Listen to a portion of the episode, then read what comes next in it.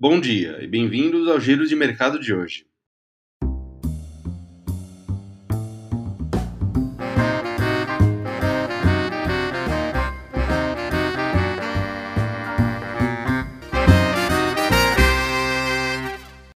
Em uma semana marcada por grande volatilidade dos mercados globais, o Ibovespa fechou a semana com uma alta de 0,6% nos 122.593 pontos. As bolsas globais abriram a semana em queda, com a extensão das preocupações com a alta da inflação nos Estados Unidos. Apesar disso, os principais índices globais voltaram a se recuperar nos últimos dias após dados econômicos muito positivos. Em particular, os pedidos de seguro-desemprego nos Estados Unidos vieram no menor nível desde o início da pandemia, e as prévias dos PMIs de maio para Estados Unidos e a zona do euro marcaram novas altas históricas, indicando forte expansão de atividades, principalmente no setor de serviços. Mas o grande evento da semana foi a ata do Federal Reserve liberada na quarta-feira. No documento, chamou a atenção o fato de que alguns dirigentes indicam a intenção de começar a discutir uma redução na compra dos ativos nas próximas reuniões.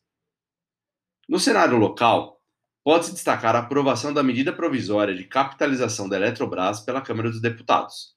Os investidores enxergam com os bons olhos a privatização da companhia, já que tende a gerar melhorias na sua estrutura. Com isso, as ações ordinárias da companhia acumularam alta de mais de 18%.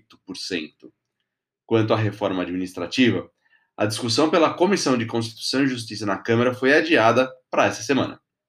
Bom, a semana passada também foi marcada pela volatilidade nos preços dos commodities. O minério de ferro acumula perdas de 5,4%, explicado por declarações do governo chinês em adotar medidas para conter a alta nos preços que eles chamam de não razoáveis. Além disso, os preços do petróleo também foram impactados negativamente, acumulando uma queda de 3,3%, dado o possível retorno da oferta do Irã, após progressos para a retomada do acordo nuclear que retiraria as sanções do país. Por último, mas não menos importante, as criptomoedas tiveram mais uma semana turbulenta, reiterando sua alta volatilidade. O Bitcoin chegou a recuar 30% na manhã de quarta-feira para o patamar de 30 mil dólares.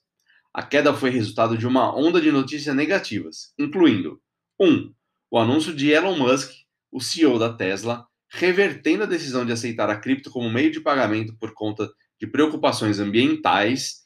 E dois, autoridades chinesas reforçando a proibição de pagamentos com a criptomoeda. E três, o anúncio do Tesouro Americano de que as transações acima de 10 mil dólares deverão ser declaradas. Nesses últimos sete dias, o Bitcoin, Bitcoin já acumula perdas de 27%. Bom, a moeda americana fechou a semana com alta de 0,69%. Ou seja, o dólar tá, ficou cotado em R$ 5,27 na sexta-feira. Para essa semana, no cenário internacional, destaque para, vai para os indicadores de atividade do mercado de trabalho da China, a inflação na zona do euro e dados referentes ao setor imobiliário nos Estados Unidos, além das leituras de maio para os PMIs, nas economias desenvolvidas. Por aqui no Brasil, as atenções devem ficar voltadas para as discussões sobre a reforma tributária e a reforma administrativa, além da medida provisória da Eletrobras e também a continuidade da CPI da pandemia. Já nessa manhã, tanto as bolsas americanas quanto a bolsa europeia operam em leve alta. E o giro de mercado de hoje fica por aqui. Tenham todos um ótimo dia, uma boa semana e até a próxima. Um abraço!